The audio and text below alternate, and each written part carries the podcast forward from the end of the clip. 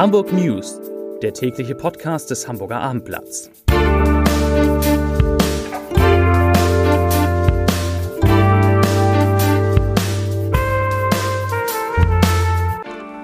Herzlich willkommen. Mein Name ist Lars Heider und heute geht es um Konsequenzen des Krieges in der Ukraine für Hamburg. Weitere Themen. Bayersdorf spendet Millionen für die Ukraine. Vor einem Einkaufszentrum fallen Schüsse und die Corona-Inzidenz, sie sinkt, auch wenn das kaum noch jemanden zu interessieren scheint. Dazu gleich mehr. Zunächst aber wie immer die Top 3, die drei meistgelesenen, von Ihnen meistgelesenen Themen und Texte auf abendblatt.de. Auf Platz 3 wo es jetzt die höchsten Zinsen für Sparer gibt. Auf Platz 2 Schüsse am Einkaufszentrum Jenfeld. SEK durchsucht Wohnhaus. Und auf Platz 1 Eurowings bietet sieben neue Ziele an. Eines zum ersten Mal. Das waren die Top 3 auf abendblatt.de.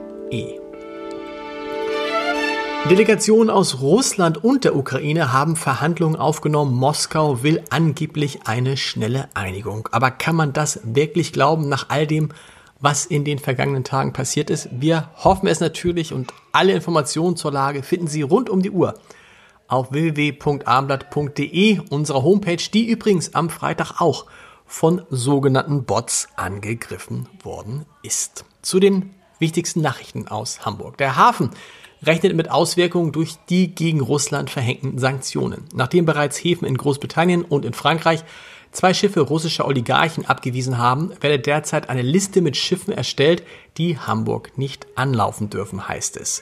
Der Krieg in der Ukraine werde sich auf jeden Fall auf die Umschlagsentwicklung auswirken, das sagte Ingo Eckloff von der Marketingorganisation des Hamburger Hafens. Er verwies darauf, dass sich bereits beim Embargo 2014 nach dem Überfall der Russen auf die Krim der Handel fast halbiert habe. Die Kreuzfahrtreederei TUI Cruises streicht wegen des russischen Angriffs auf die Ukraine die Hafenstadt St. Petersburg vom Programm. Dazu teilt die, eine Sprecherin der Reederei heute mit, ich zitiere, vor dem Hintergrund der Ereignisse haben wir uns aus ethischen und moralischen Gründen entschieden, die Fahrpläne unserer Ostseekreuzfahrten von Mai bis Oktober 2022 anzupassen. Wir werden St. Petersburg nicht mehr anlaufen. Zitat Ende. AIDA Cruises dürfte dem Schritt bald folgen. Die Reederei wolle in den nächsten Tagen den Reiseverlauf ihrer Kreuzfahrtschiffe in der Sommersaison 2022 im Ostseeraum anpassen, kündigte eine Sprecherin auf Anfrage an. Die Hamburger Bayersdorf AG hat sich mit Blick auf den Krieg in der Ukraine zu einer Spende in Höhe von 2 Millionen Euro entschlossen. Das Geld geht an das Deutsche Rote Kreuz und die Organisation Care Deutschland.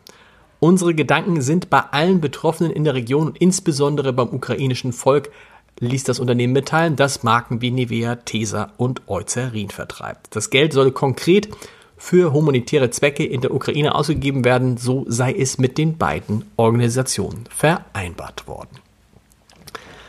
Vor dem Einkaufszentrum Jenfeld sollen laut Polizei heute gegen 10.30 Uhr mehrere Personen mit Pistolen geschossen haben und danach in eine Wohnung geflüchtet sein.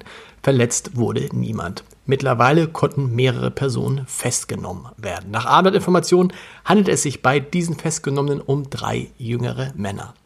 Außerdem hatte ein Spezialeinsatzkommando ein benachbartes Mehrfamilienhaus an der Rodigallee nach weiteren Tatverdächtigen durchsucht.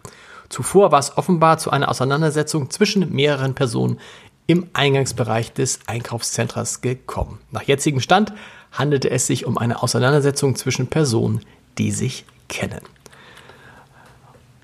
Eurowings oder Eurowings, wie sagt man es eigentlich? Man kann, glaube ich, beides sagen. Die Billigflugtochter der Lufthansa erweitert zum Sommerflugplan ihren, ihr Angebot am Flughafen Hamburg.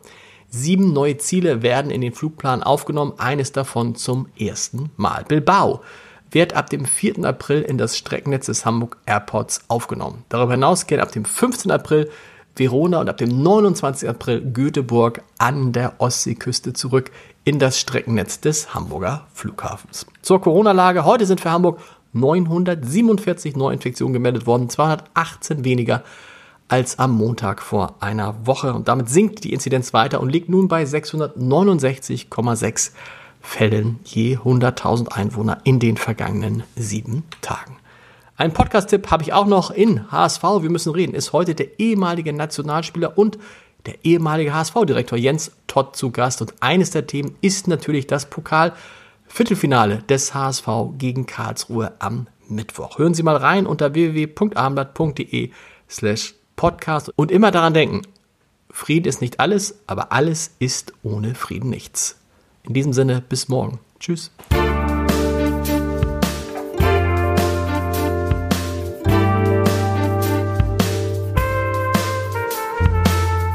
Weitere Podcasts vom Hamburger Abendblatt finden Sie auf abendblatt.de slash podcast.